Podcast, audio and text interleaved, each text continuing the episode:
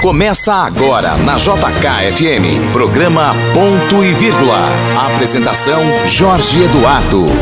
Bom dia Brasília, domingo, dia 3 de maio de 2020. A gente já deixou o mês de abril no retrovisor, o mês em que o Brasil é, teve um, aí uma agenda complicada, saída de ministros, é, o aumento do número de casos da Covid-19, aumento do número de mortes, mas hoje a gente quer propor para você duas coisas diferentes aqui pelo programa Ponto e Vírgula na Rádio JKFM. A primeira é que você mande uma mensagem para sua mãe. Muita gente não vai conseguir falar com a mamãe na semana que vem porque ela está em isolamento, porque você está em isolamento. Então faz o seguinte, manda um áudio aqui para mim no 99333 4050. Manda um áudio dizendo o que, que você quer falar para sua mãe. O teu áudio vai pro ar na semana que vem. Isso, eu vou colocar o áudio de todo mundo que me mandar uma mensagem para mamãe. Mas tem que ficar uma mensagem ali até no máximo um minuto, né? Para não tirar a vez de todo mundo, para poder caber mais gente dentro do programa Ponto e Vírgula do Dia das Mães. Hoje, no programa desse domingo, dia 3, nós vamos falar com um, um, um craque da medicina, o doutor Marcelo Maia. Ele é coordenador médico das UTIs do, dos hospitais Santa Luzia e DFSTAR. E ele vai contar pra gente o que está acontecendo ali dentro, quais são as novidades no tratamento e como a ciência tem conseguido resolver casos gravíssimos de Covid-19. Além deles, chegam os nossos é, amigos de sempre, né? A, o Leandro Mazini, titular da coluna Esplanada, falando da política e da economia nacional. O Roberto Wagner comentando o futebol pelo mundo nesse tempo de pandemia. Da Itália, a Soraya Cabarete falando um pouco de como está a retomada das atividades a partir de amanhã no país da bota do Rio de Janeiro, você tem ainda o Vicente Dátoli falando sobre o carnaval, o que está acontecendo nas escolas de samba no meio da pandemia. E para finalizar, a Andréa Salles, nossa amiga do grupo Brasil Sem Drogas, falando sobre o uso e abuso de drogas listas ou ilícitas. Esses são os convidados dessa manhã de hoje todo mundo apresentado. Tá no ar o meu, o seu, o nosso programa Ponto e Vírgula com a apresentação desse que vos fala, o Jorge Eduardo Antunes. A partir de agora, você terá tudo o que precisa saber para estar bem informado. Na JK, ponto e vírgula. Ponto e vírgula. Ponto e vírgula. Entrevista. Bom, muito bem. Então, nesse espírito da gente dar boas notícias, a gente começar a falar do que aquilo que é mais importante, né? Não que a gente vá minimizar as perdas que a gente tem tido aí, elas são muito sérias e a gente tem que encarar cada perda de vida humana como uma perda de um pai de família, de uma mãe de família, de um irmão, de, de uma pessoa significativa, mas existe um contingente de pessoas muito maior, graças a Deus e graças aos médicos, aos enfermeiros, aos auxiliares e todo o pessoal de saúde que está sendo tratado, está sendo curado, está saindo curado dos hospitais. E aí a gente vai receber o doutor Marcelo Maia, que é coordenador médico das UTIs dos hospitais Santa Luzia e deve estar aqui de Brasília, e também é presidente eleito da Associação de Medicina Intensiva, ou seja, ele é o homem da operação em cima do paciente grave é, com a Covid-19. Doutor Marcelo, muito bom dia aqui na manhã desse domingo, dia 3 de maio. Bom dia, como vocês estão? Tudo bem? Doutor Marcelo, eu queria começar conversando, porque eu vi uma, uma matéria muito interessante essa semana em que o senhor falava ali no, no, no portal Metrópolis, aqui do Distrito Federal, da cura de um paciente com algumas comorbidades muito graves, né? É, foi o paciente Paulo Zogby. É, e que o senhor disse uma coisa maravilhosa, né? E medicina não tem milagre e não tem mágica. Como é que é isso, doutor? Você explica pra gente, dá um detalhe. Como é que se, eh, se pega um paciente com que ele era diabético, hipertenso e, e consegue se devolver esse paciente à vida normal? Bom, inicialmente, é, conforme eu disse nessa entrevista, é, medicina não existe é, resultados que não sejam trabalhados por uma equipe multiprofissional em unidade de terapia intensiva. Uhum. É, e que nós sabemos é que os profissionais especializados denominados intensivistas, sejam médicos, enfermeiros, farmacêuticos, psicólogos, fisioterapeutas e todos os profissionais envolvidos na assistência de um paciente grave, ela nesse momento elas são extremamente importantes. Uhum. É, os pacientes que nos chegam graves, realmente eles têm síndromes respiratórias, que são quadros realmente é, que demandam uma intensa ação dessas equipes multiprofissionais e o resultado de desfecho de melhorias clínicas depende da ação de todos esses profissionais e, lógico, de toda uma estrutura hospitalar que ofereça condição para você tratar esses pacientes graves. É, isso é verdade, porque é, a gente nota que em alguns estados do Brasil a gente vê um desnível é, por falta de equipamentos, por falta de leitos de UTIs, e, e, e, aí a gente vê todo o esforço dos profissionais de saúde, de toda essa equipe multidisciplinar, não conseguindo chegar a bom termo, porque há, evidentemente, a falta de equipamentos que num hospital bem estruturado como o que o senhor é coordenador médico isso não ocorre. Mas esses casos, como é que é a avaliação? O que, que faz um paciente com a Covid-19 ser encaminhado para uma UTI? Bom, perfeito. É, é só só, só é, de um conhecimento de todos, de, da audiência, a Rede Dora ela vem se preparando já é, de forma ostensiva em todas as suas unidades do país, desde janeiro, para enfrentar essa pandemia.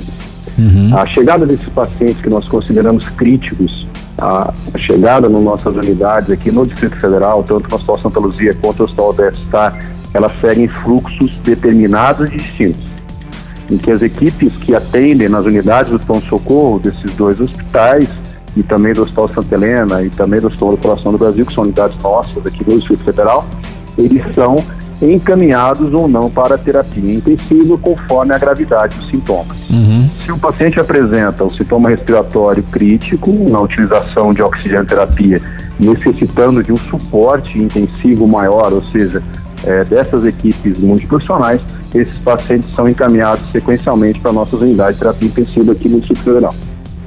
Uh, o senhor falou que é uma equipe multidisciplinar que atende os pacientes graves. O senhor pode desenhar para a gente aqui como é que essa equipe é composta? É, por exemplo, dentro dos dois hospitais que o senhor é, coordena a, a UTI, como é que é feito o atendimento? É, é, é um médico intensivista e mais quem que está no apoio? É, na verdade, é, não é só um único médico intensivista, é mais de dois médicos intensivistas sempre por turno a cada 10 pacientes em todas as nossas unidades, uhum. é, coordenadas por médicos ainda supervisores e por mim mesmo. E essa equipe é toda composta por equipes de profissionais de enfermagem, enfermeiros técnicos de enfermagem, também intensivistas, uhum. fisioterapeutas, intensivistas, especialistas em manejo de doentes com síndromes respiratórias graves, uhum. farmacêuticos, equipe de suporte de psicologia exclusivamente nas unidades, psicólogos intensivistas também que atendem a todos os pacientes que tenham a não ventilação mecânica, não estejam sobre sedativos, acompanham os familiares é, é, também dentro e fora das unidades hospitalares. E, e, assim vai, para toda a equipe nossa é, de assistência multiprofissional. Ou seja, são profissionais que nós já trabalhamos é, é, em sequência durante vários anos, não só no atendimento dessa pandemia, mas para qualquer patologia crítica de paciente internado sob os nossos cuidados. Ou seja, é uma soma de um exército de profissionais com equipamentos muito bem estruturados que tem permitido é, uma taxa de sucesso muito grande, ao menos nas unidades que o senhor está coordenando, correto?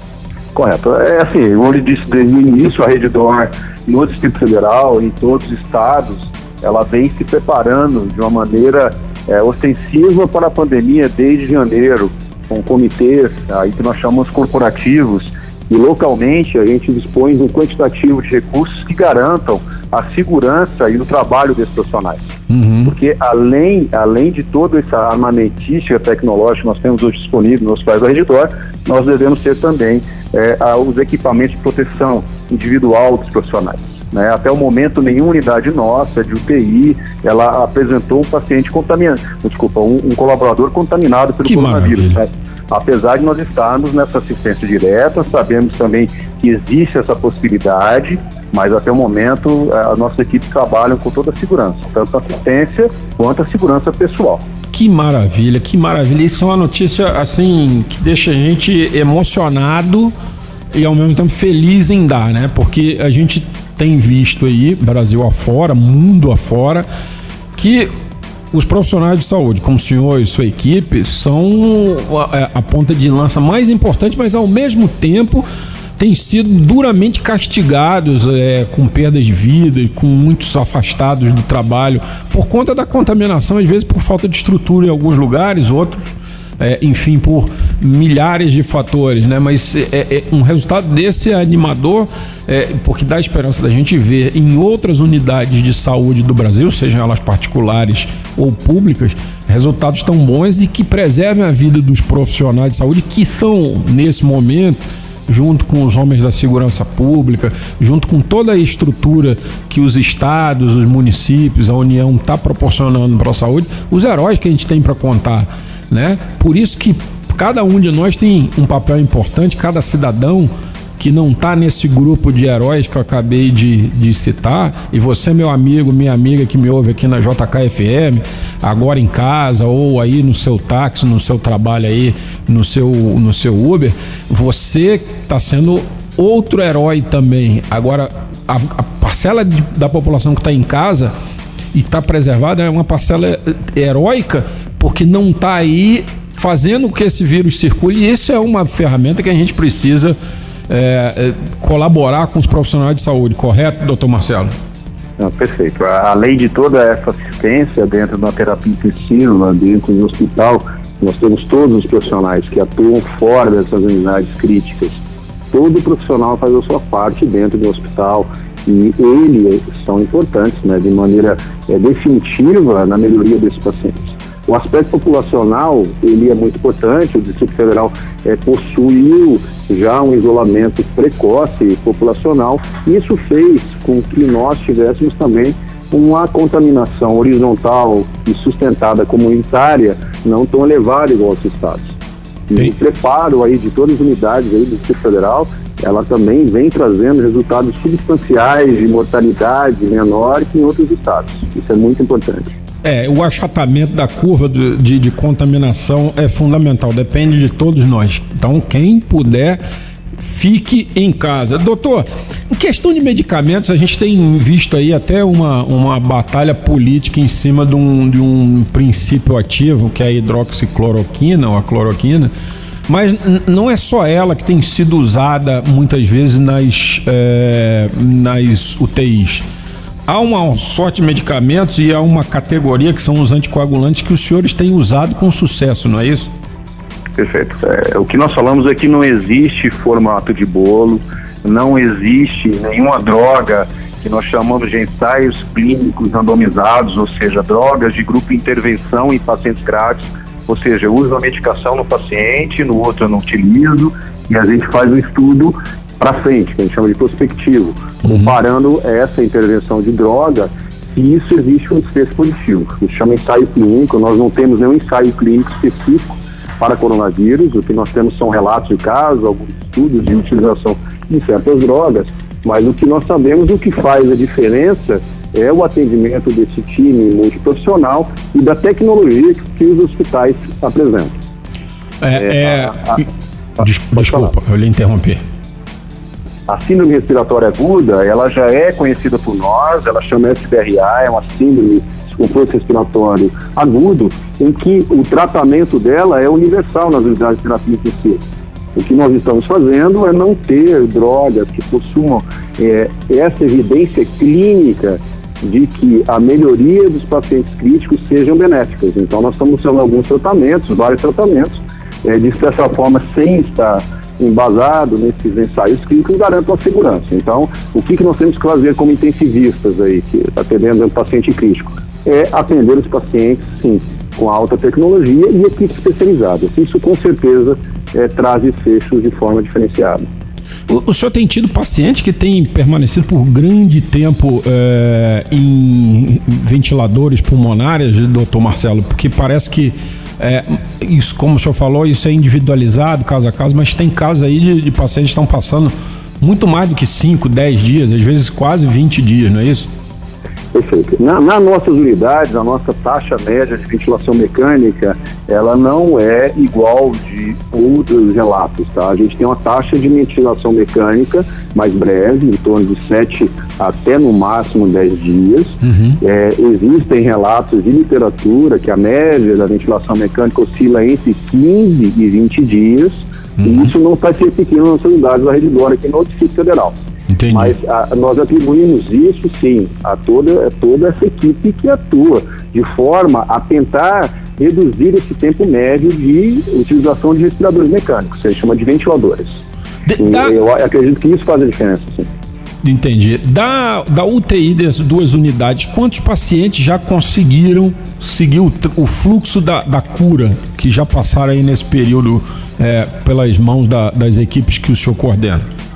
Olha, com certeza mais de 50 pacientes. A gente já vem é, é, nessa luta contra o coronavírus já desde o início de março.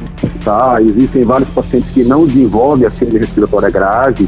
É, isso é a minoria dos casos que chegam para nós, que necessitam desses suportes, desses respiradores de forma invasiva. E nós vemos sim com sucesso nesses pacientes. O critério de cura orientado pelo Ministério da Saúde a realização de dois exames negativos uhum. após o 14 dia é, de contaminação pelo coronavírus. E isso nós fazemos sequencialmente nos nossos pacientes. Eventualmente, alguns pacientes eles são liberados na unidade em um período mais precoce e ficam em acompanhamento diário com a nossa comissão de infecção hospitalar. Olha, doutor Marcelo, meus parabéns por tudo isso que. por essa aula que o senhor está dando para gente e por tudo isso que os hospitais da, da Rede Doro, o, o, o Santa Luzia e o DF está têm feito.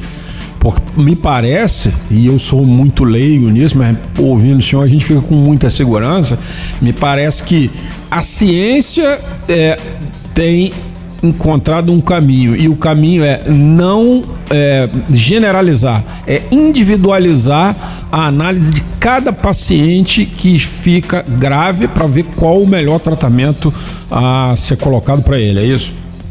É, perfeito. A, a, terapia individualizada, ou seja, cada paciente é um paciente diferente, apresenta estágios da doença de forma diferente. É por isso que as equipes elas têm que estar bem preparadas e cada caso é um caso. Por isso que eu falei que não existe né, uma forma de bolo para isso. Não dá para a gente fazer um formato único de terapêutica para todos os pacientes. Os pacientes são diferentes, é, possuem características, estágios de doença diferentes. É, cada paciente tem que ser individualizado, com a terapêutica armamentística muito específica, de forma por essas equipes muito profissionais.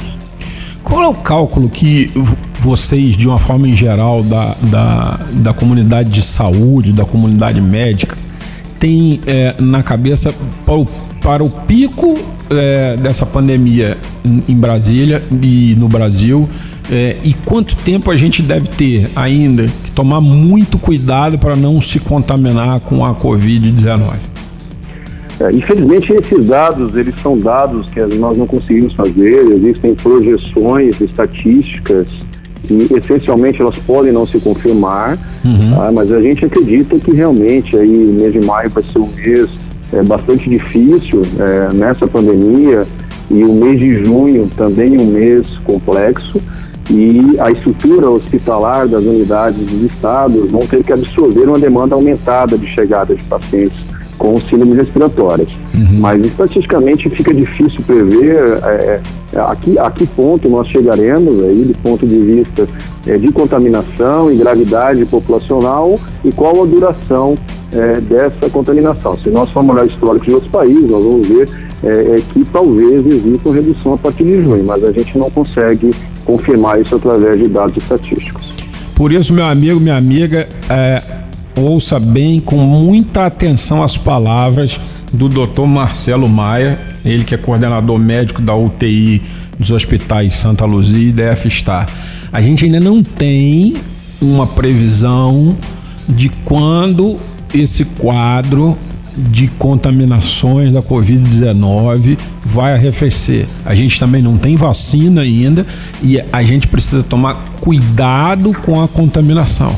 Porque se a contaminação começar a ser à vontade, se, se, se todo mundo começar a fazer um trânsito excessivo de pessoas nas ruas, é, sem a menor, é, sem o menor motivo, se a gente não tomar as medidas de higiene, de distanciamento social, a tendência é que muita gente acabe adoecendo, muita gente adoecida, muita gente vai ficar em estado é, delicado, em estado grave, e aí vamos superlotar UTIs, nós, além de sobrecarregar os profissionais, nós vamos ter pessoas sem condição de atendimento. Então, a atitude começa pela gente, mas as boas notícias já estão chegando. São tratamentos que estão sendo feitos e não na base do achismo, na base do estudo, da disciplina, da é, análise paciente a paciente. Que é isso que vocês fazem aí nas UTIs do, do Santa Luzia e do DFTA, correto, doutor Marcelo? Não, perfeito. É, a, característica de chegada dos pacientes críticos, unidades hospitalares, ela oscila torno de 15% desses pacientes que serão contaminados pelo coronavírus. E desse número, 5% desses pacientes necessitarão de unidade de terapia intensiva, de uma forma ter terapêuticas bem é, específicas no tratamento dos pacientes com síndromes respiratórias. Então, é, isso é muito importante.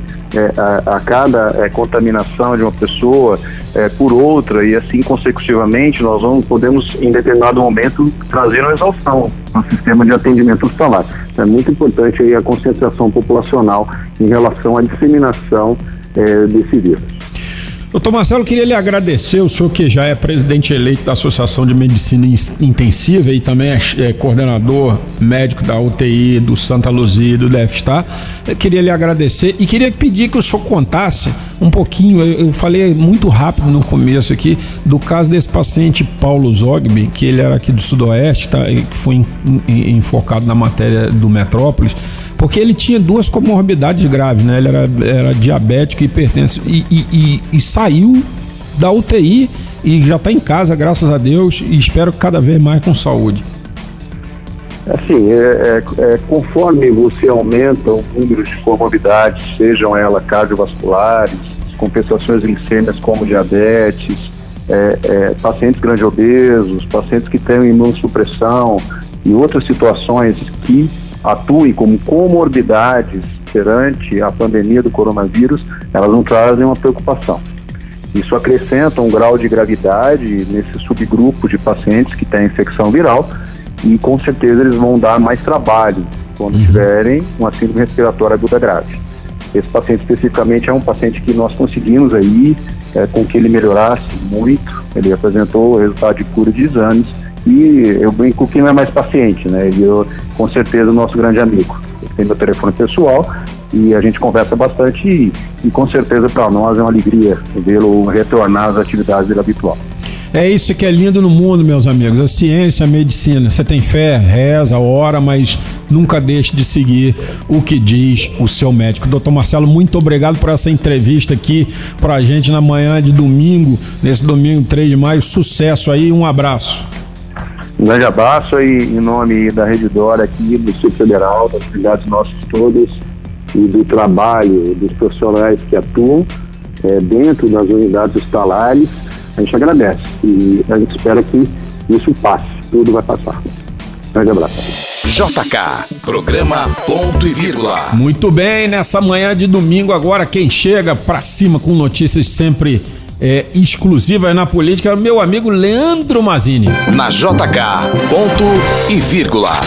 Ponto e vírgula. Ponto e vírgula. Para entender a notícia. O Mazini, que é titular da coluna Esplanada, essa coluna maravilhosa que fala de política e economia, publicada por mais de 50 jornais no país. Bom dia, mano Mazini, tudo bem? Meu amigo Jorge, bom dia, bom dia, caro ouvinte da JKFM. Tudo bem, graças a Deus. Tá, vamos melhorar, né? Se Deus quiser. Vamos, vamos para cima, vamos melhorar. Esse aí agora é o, é, esse é o primeiro domingo da nossa volta para por cima. Nós vamos começar a virar essa situação no mundo. aí, Mazini. Exatamente. Por falar nisso, você é, encomendou uma pesquisa exclusiva que você publicou na tua coluna uma pesquisa que é, foi feita pelo Paraná Pesquisas, né? Conta pra gente um pouco dessa, o que, que fala essa pesquisa, que ela tem um tema muito específico, né? É as eleições desse ano, né? Esse ano Exatamente. é ano de eleição nas cidades do Brasil. O que, que deu o A resultado gente dessa pesquisa? esquecendo disso, né, Jorge? Engraçado, é curioso. Nós temos tantos problemas para resolver do nosso cotidiano, coisas pessoais, da nossa casa, pagamento de conta, trabalho, agenda de viagem, que esquecer, além do coronavírus, que tomou toda a nossa vida esse ano, que esquecemos, muitas pessoas esqueceram que tem eleição esse ano. Pois né? é. Tá longe, mas não, não tão longe assim. Os Tá longe, mas tá perto, né? É, tá longe, mas tá perto por causa do calendário eleitoral. Por exemplo, o TSE ainda não deu algum caminho ali para os partidos ou sinais de que vai mudar a legislação eleitoral esse ano ou vai baixar uma resolução normativa para mudar o calendário eleitoral. Por quê? Os partidos têm que decidir até fim de junho e assim esperamos que até lá tudo esteja resolvido nessa questão da saúde pública, que essa curva aí de botes baixe bem o povo volte para a rua. Mas aí eles têm até junho para apresentar seus candidatos. A campanha começa em setembro e a eleição em outubro. Né? Isso porque nós tivemos uma mudança forte no, no calendário eleitoral, na mini reforma eleitoral de uns anos para cá, É. porque as campanhas, nós todos lembramos, o cara ouvinte também lembramos, as campanhas eram de três, quatro meses, Era. alguns anos atrás, é, carro de som na rua, santinho espalhado, aquela sujeira da rua, isso tudo acabou. Comício, showmício, era uma alegria. É, Hoje em dia, Jorge, tem gente eleger pela internet. né? Assim, basta uma campanha bem feita na internet. É. E eu vou lançar um exemplo aqui, Bolsonaro. Bolsonaro, muitos dos votos dele vier- vieram de, campanhas online. Bolsonaro não gastou, digamos assim, falando por al- falando Gastou nada. não gravando, não, não gastou com marqueteiro. O marqueteiro foi ele próprio. Sem É? gastar milhões e milhões, dezenas de milhões de reais com o marqueteiro pro estúdio, ele sentava na frente do computador E fazia live. dava um recado. Então, É. acho que a eleição esse ano vai ser muito disso. Mas a pesquisa que eu fiz com a Paraná Pesquisas do Murilo Hidalgo, que é um instituto muito sério, de muitos anos para cá, tem acertado muitas coisas aí, inclusive para eleições. Uhum. Eu, nós perguntamos, você é contra ou a favor da, do adiamento das eleições de outubro para dezembro deste ano? Para não complicar, se passar para o ano que vem, como é que fica? O prefeito vai ter mais um mandato? O prefeito vai prorrogar o mandato por um ano? Vai ter que mexer na Constituição. Então, assim, a ideia lançada é se o povo aceita é, adiar a eleição de outubro para dezembro, até porque, Jorge, do jeito que as coisas estão indo, a gente não sabe quando essa crise na saúde pública vai passar. Né? Então, o povo associou diretamente a questão do coronavírus à eleição. O povo está muito ligado ao coronavírus, essa pandemia, apesar de muita gente estar na rua e sem proteção, lembramos disso, vamos lembrar disso. É, o, o cidadão, segundo a pesquisa, está é, consciente de que o calendário eleitoral pode ser prejudicado por causa da crise na saúde pública. Então, É. foram ouvidas 2.364 pessoas Pesquisa grande, hein? Grande, nacional, 2.364 pessoas acima de 16 anos, claro, de 205 cidades, de todos os estados e no Distrito Federal. Entre os dias 25 e 27 de abril, semana passada, margem de erro só de 2%. Vamos aos índices. Segundo o levantamento, a maioria, não vou falar grande maioria, mas a maioria, 55,6% dos entrevistados são a favor da mudança do mês, de outubro para dezembro. Né? Sem data cravada, mas mudar, adiar dois meses. 37,8% são contra e 6,6% não souberam responder. Os números eles, eles são bem iguais também é, na questão do, do recorte por regiões. Vamos recortar regiões Sudeste, Sul, Sudeste, Nordeste. Então, no Sudeste, 56,4% são a favor da mudança, 38% contra.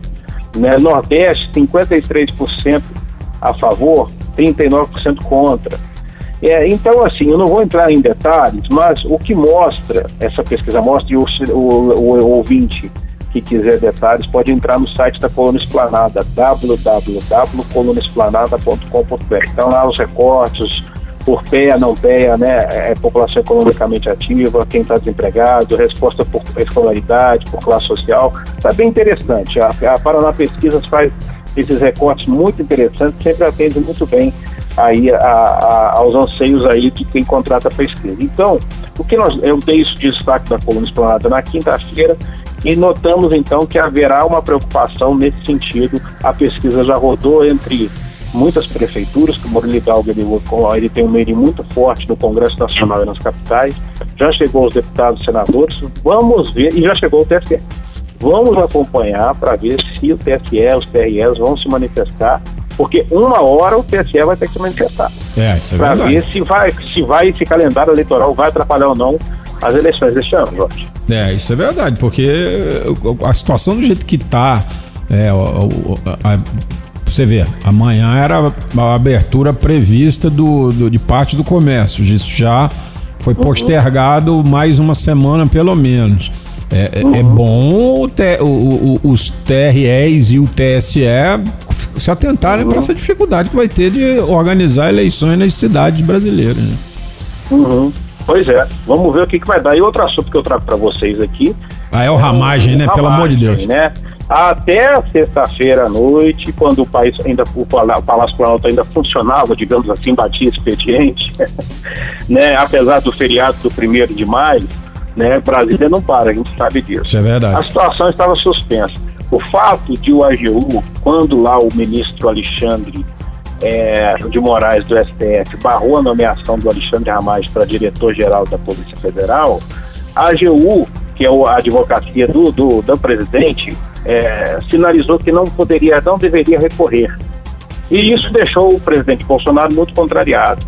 E ele bateu o pé até nas coletivas na quinta, até quinta-feira, de que que queria o Ramagem, que é o nome de confiança, apesar de ser amigo dos filhos, dos dois filhos. Lembrando ao ouvinte, o Alexandre Ramagem era chefe da ABIN, da inteligência, no Palácio Planalto, foi indicado por Bolsonaro para novo dire- diretor-geral da Polícia Federal. Então, o que pesa contra ele, apesar de ter um currículo muito bom, que eu já li, o que pesa contra ele é ser amigo, padrinho de casamento do Eduardo Bolsonaro, né, amigo do Carlos Bolsonaro.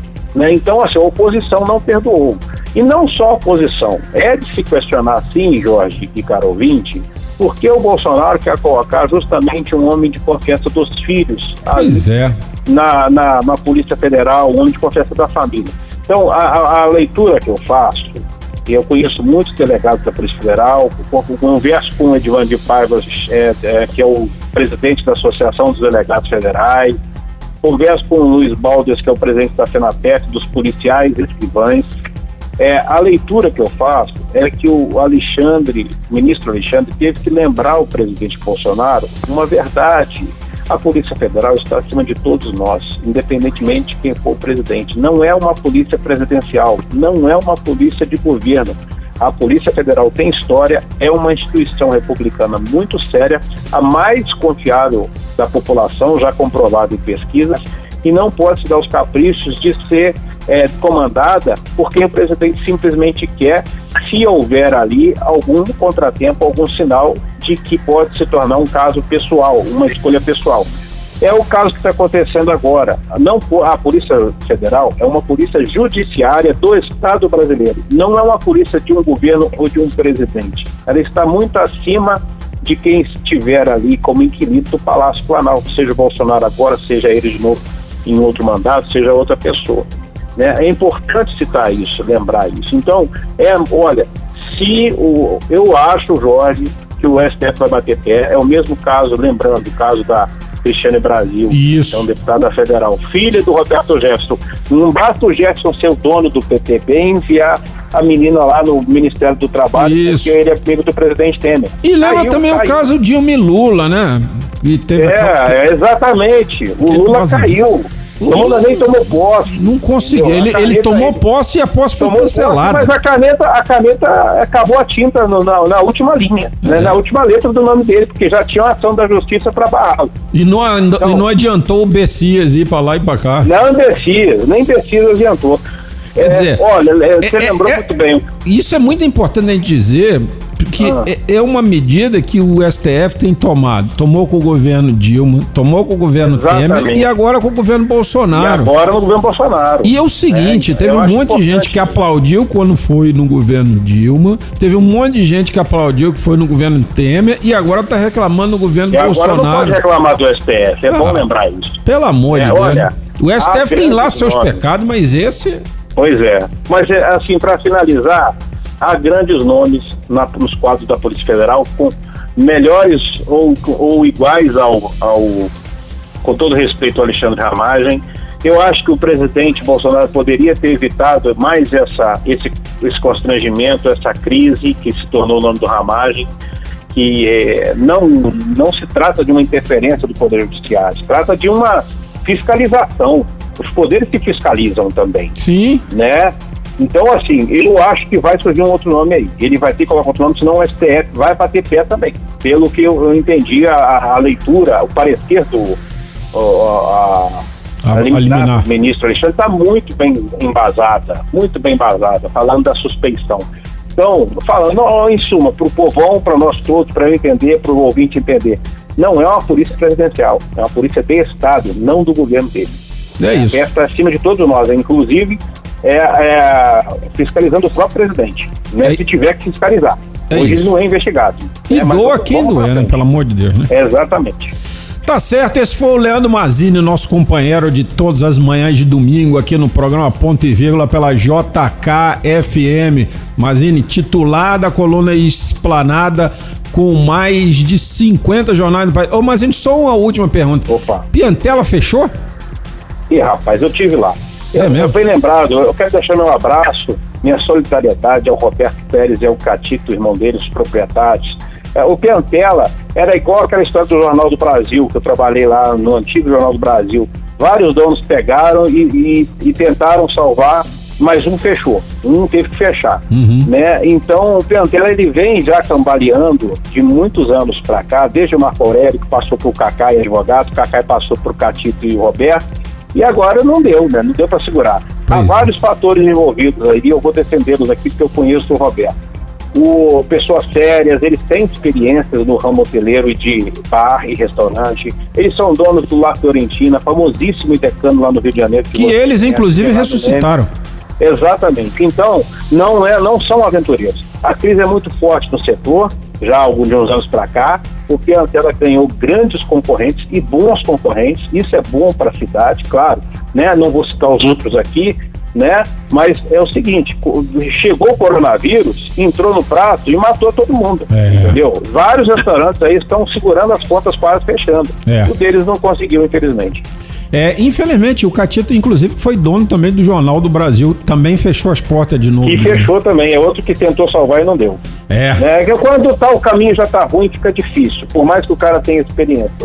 Agora o Piantela eu lamento muito. Eu, eu tive lá pessoalmente, tomei a última dose com o Roberto, né? Mandei um abraço é, neles lá. Ele está fechando. É provável, Jorge, que tem aí, eu já falo para os ouvintes, tem uma novidade aí em breve. Eu, muito provável que o Roberto Pérez aí vá abrir, reabrir aqui em Brasília o Copa Café, é um bar famosíssimo lá do Rio de Janeiro, vai abrir uma filial aqui. Né? Mas o Piantela, infelizmente, é, por enquanto, ele está nesse velório, ele vai ficar fechado. Quem sabe futuramente algum outro dono, não, algum outro proprietário não pegue a marca e reabra, né? Vamos torcer. Vamos torcer. É isso aí. Esse foi o Leandro Mazini, nosso craque da política, nosso homem-chave no Palácio do Planalto, de olho na economia, de olho em tudo. E lá de fora. tem agora nosso programa uma correspondente exclusiva, nossa amiga Soraya Cabarite, que da Itália começa a falar hoje pra gente é, como é que vai ser retomada amanhã das atividades é, no País da Bota. Bom dia, Soraya. Bom dia, Jorge Eduardo. Bom dia, ouvinte da Rádio JKFM. Bom dia, colegas. Amanhã é um dia importante aqui, já que 4 milhões e meio de italianos retornam ao trabalho dando início ao que se chama de fase 2 do isolamento social, que é a melhor forma de combate à disseminação do coronavírus, né, como a gente sabe. O mundo inteiro adota essa, essa medida porque a gente sabe que é a mais segura para não se contaminar, né?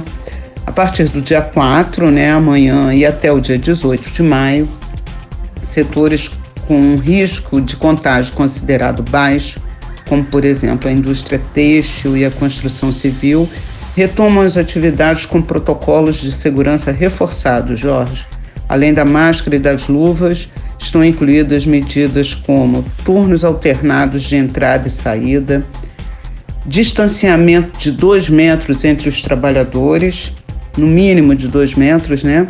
E a medição de temperatura para ter acesso ao local de trabalho, né? A temperatura acima de 37 não tem como voltar a trabalhar. É. Outra retomada importante é a do transporte público, que volta ao que a gente pode chamar de normalidade, né? Mas, como a gente já podia imaginar, o número de passageiros será limitado, né? Porque o trânsito de pessoas é, só pode ser feito dentro da mesma cidade, né? Os locais, né? Os bancos, né? Para se sentar vão ter que respeitar essa, esse distanciamento, né? Então é uma normalidade que ainda não está muito normal, digamos assim, né? Olha, uma coisa legal. Parques e a prática individual de esportes ao ar livre já estão autorizados também a partir de amanhã, assim como os bares e restaurantes podem retomar as atividades, mas não completamente, Jorge. Foram autorizados somente os serviços de entrega. Né? Essa reabertura gradual, como a gente pode, já podia esperar, né? é, está gerando um forte confronto político, né? Ao mesmo tempo que o presidente do Conselho de Ministros, Giuseppe Conte, assegura que ainda há riscos que comprometem a saúde pública e os avanços no combate à pandemia, a oposição pede mais que uma abertura ordenada e progressiva. Enquanto o Ministério da Saúde anuncia que os assintomáticos são responsáveis por 10% dos novos casos de Covid no sul do país, já se anuncia que bares e restaurantes poderão receber clientes normalmente, numa reabertura total de suas portas. Uma, uma medida arriscada, né, Jorge? Como a gente sabe que a, a aglomeração, nesse momento, ainda não é recomendada. É bom lembrar, né, nesse sentido, que no norte do país ainda existem 74 zonas vermelhas, que são aqueles locais em que o risco de contágio ainda é muito alto. Né? A nova etapa da fase 2 começa só no dia 18, quando museus, é, as exposições também vão estar liberadas, né? Vão, o público vai poder ter acesso, e os treinos dos esportes em equipe. Né? É, isso também é importante a gente ressaltar, porque nessa data, no dia 18, é, as autoridades né, do, do, do, vão decidir se retomam ou não o campeonato italiano de futebol. É, é isso, Jorge. É, as, as, novas é, medidas vão ser anunciadas só a partir de 1 de junho, né, que é quando inicia essa no, mais uma nova etapa da fase 2, eles ainda não consideram uma fase 3 porque não, não vão retomar, é, não vão reabrir todos os negócios ainda, né? Teatro, cinema, escolas, nada disso vai ser reaberto por enquanto, né? É, Imagina-se que só em setembro. Né? Mas a partir do dia primeiro, aí sim os bares e restaurantes vão poder receber clientes normalmente, né? Algumas atividades é, culturais vão poder também acontecer ao ar livre. Aqui tem muita atividade quando chega no verão aqui, né? Muita coisa acontece, muitos shows, muitas festas é, medievais, festas históricas aqui. E aí sim é, o italiano vai sentir um pouco mais de, de vida normal, né? Depois de dois meses trancado dentro de casa. Né? É isso, Jorge. Obrigada pela oportunidade de mais uma vez poder falar com, com os ouvintes da rádio JKFM e um bom domingo para vocês. Tchau. Tá certo, a Soraya aí dizendo aí pra gente que ainda tá em obscura a situação do campeonato italiano de futebol, se vai voltar ou não vai voltar, apesar das atividades estarem sendo é, é, retomadas no país. E por falar, como ela falou do futebol agora, eu vou chamar um craque da bola, meu amigo Roberto Wagner. Ele que é titular do portal Metrópolis e também do canal Fute Mesa Redonda, chega aqui para falar. Bom, a Itália, como a Soraya falou, o Roberto, a Itália ainda não sabe o que vai fazer, mas pelo menos quatro países já declararam o fim da temporada, três deles na Europa, não é isso, meu amigo? Exatamente, Jorge. Muito bom dia, bom dia aos amigos ouvintes da JKFM. campeonato belga, holandês, argentino e francês estão encerrados sem ser dentro de campo. As federações entenderam que era melhor acabar, não tem data suficiente nem clima para ter futebol, pelo menos nas competições nacionais, então eles decidiram encerrar as competições, Jorge. É, e, e, o impressionante é que a gente falava há algumas semanas aqui que a Bélgica podia ser até punida, porque foi a primeira a decidir que o Bruges era campeão lá. E no final das contas está aumentando a lista, né? É, a França deve dar o título ao Paris Saint-Germain, não é isso?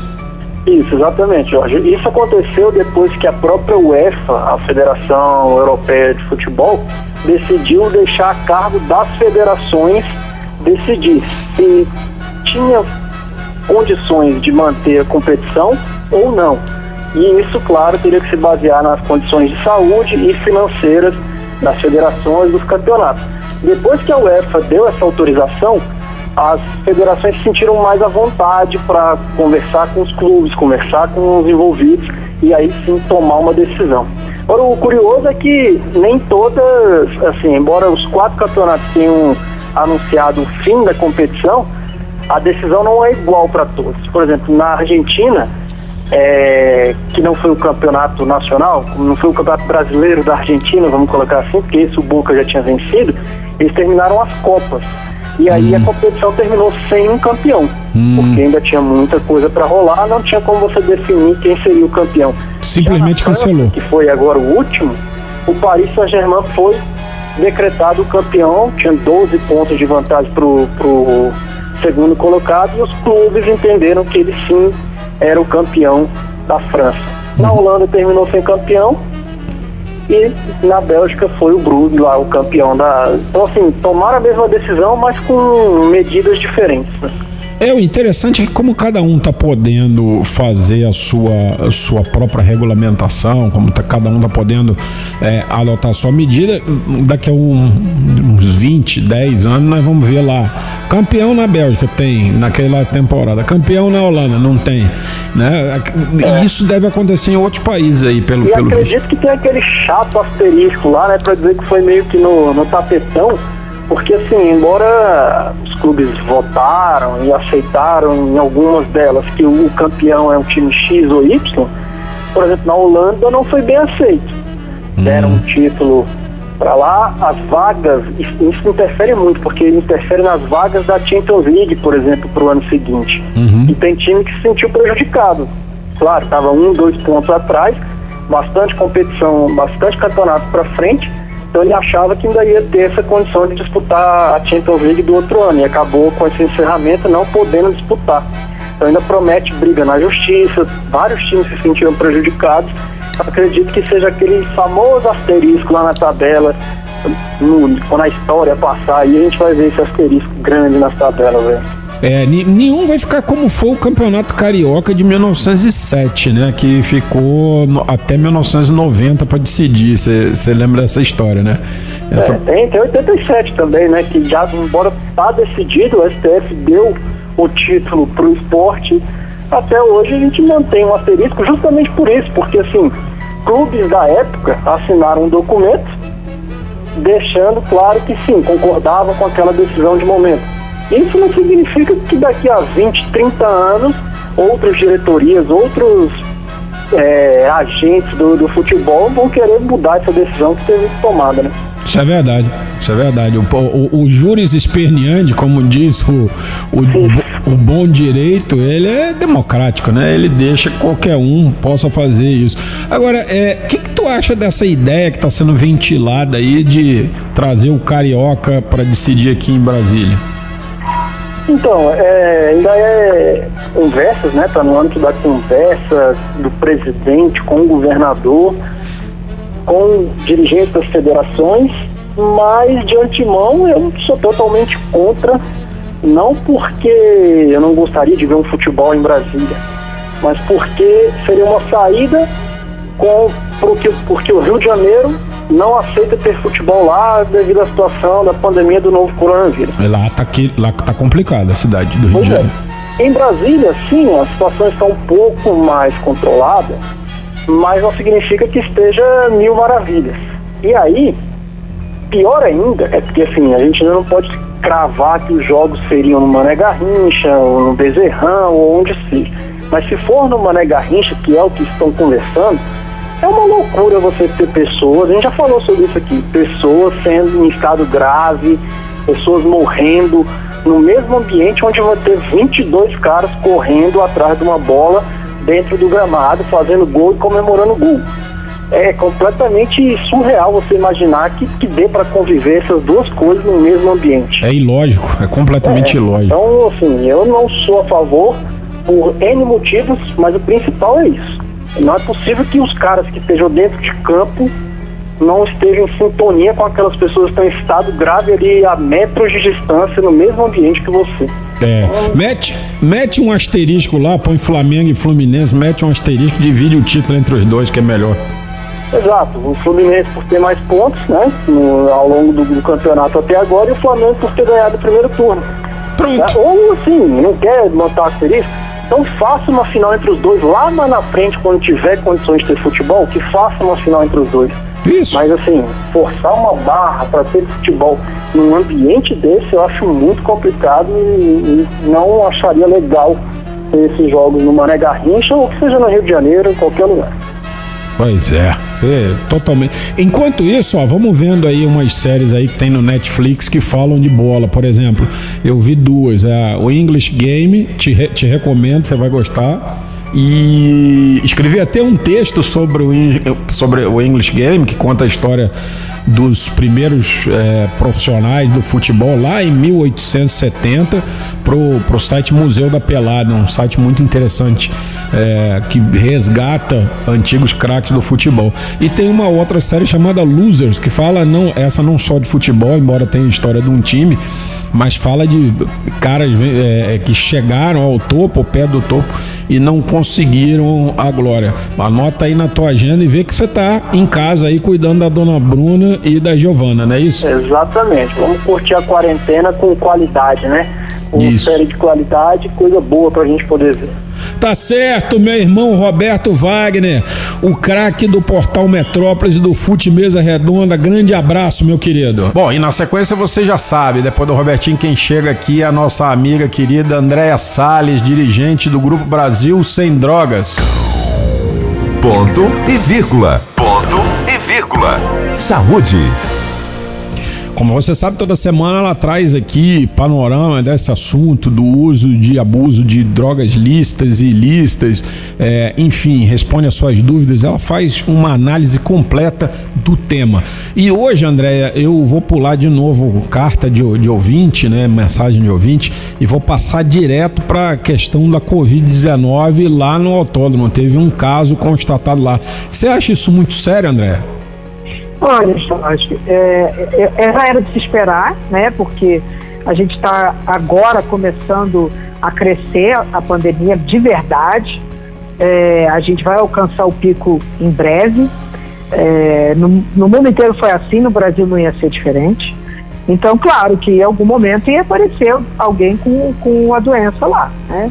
É, a, a, pessoa ela ela estava bem isolada, né? O morador de rua lá eles fazem distanciamento, lá eles fazem eh, a questão de, de limitar eh, eh, as regras de- da- das pessoas para a hora de comer, para a hora de dormir e tal, para que ninguém fique muito próximo.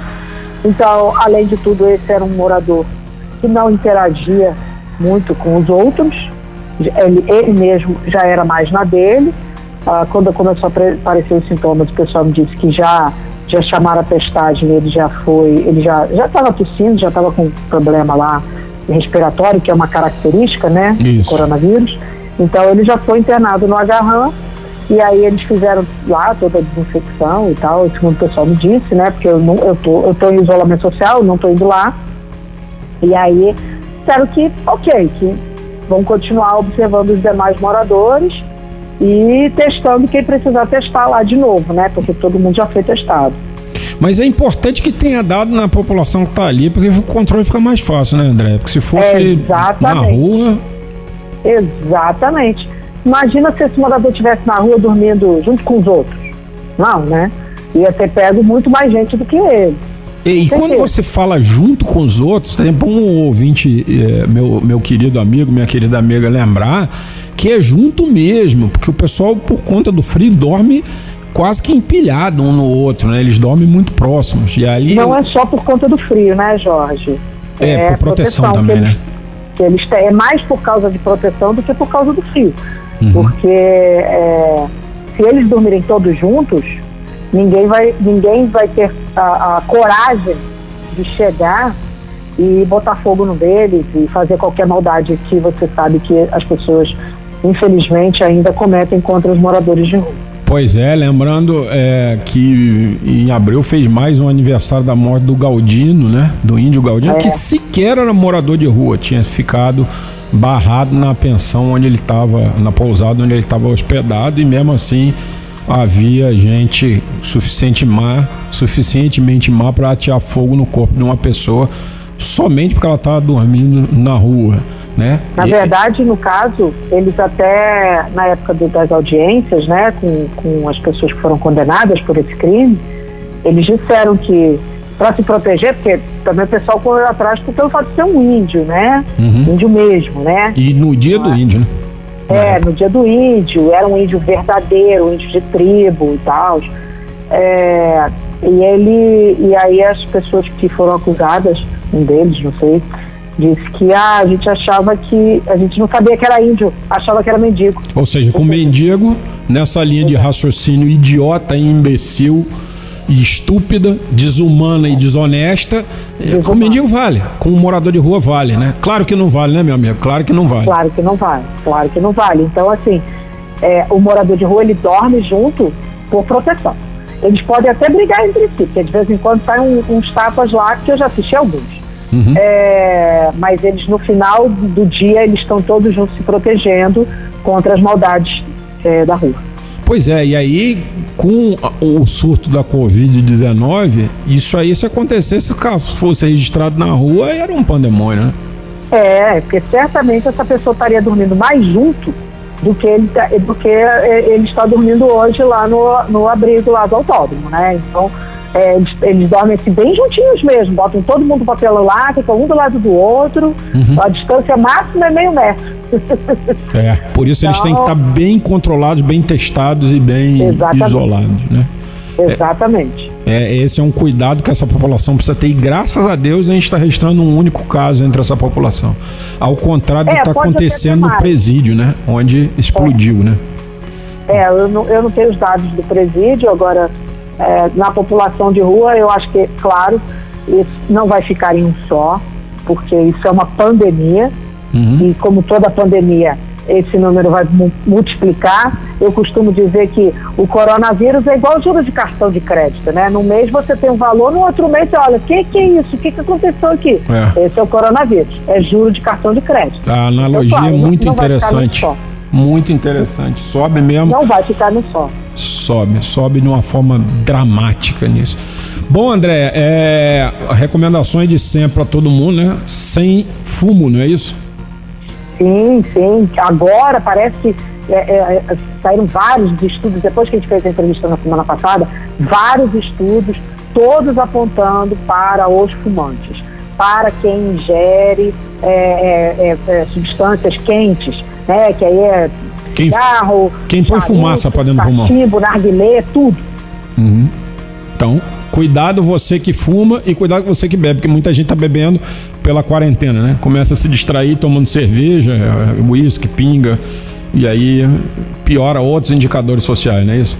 É, piora a agressão contra as esposas, né? Isso teve um aumento, infelizmente, né? O, é, é, o, o- o- o marido bebe um pouco mais, ou bebe muito mais, vai lá e bate na mulher. Então, assim, esses índices aumentaram também, que é muito ruim. Então, vamos segurar o álcool, porque bom já não é. Ainda mais numa situação como essa, que o álcool é uma droga dre- depressora. Eu sempre gosto de repetir isso aqui. Quem acha que toma álcool para ficar alegrinho, não é verdade. Pode ficar alegrinho no primeiro momento, mas o primeiro, o segundo momento é depressão. Muito bem, essa foi a Andréa Salles, dirigente do Grupo Brasil Sem Drogas, nossa amiga empresária. Escreve para ela aqui no programa sales com dois gmail.com ou WhatsApp para 99333 4050. E com a Andréa, como tá tudo justo perfeito de norte a sul dessa cidade, o programa Ponto e Vírgula de hoje vai ficando por aqui. Nos trabalhos técnicos, o DJ William o craque, o mito, a fera, me ajudou a levar esse programa programa até você. Você gostou do ponto e vírgula? Amanhã o podcast está aqui no site da JKFM e também nos principais publicadores como Rádio Público, Breaker, Breaker e no seu Spotify. Semana que vem tem mais ponto e vírgula para você pela JKFM. Tchau, aquele abraço. Você ouviu programa Ponto e Vírgula. De volta próximo domingo às 8 da manhã.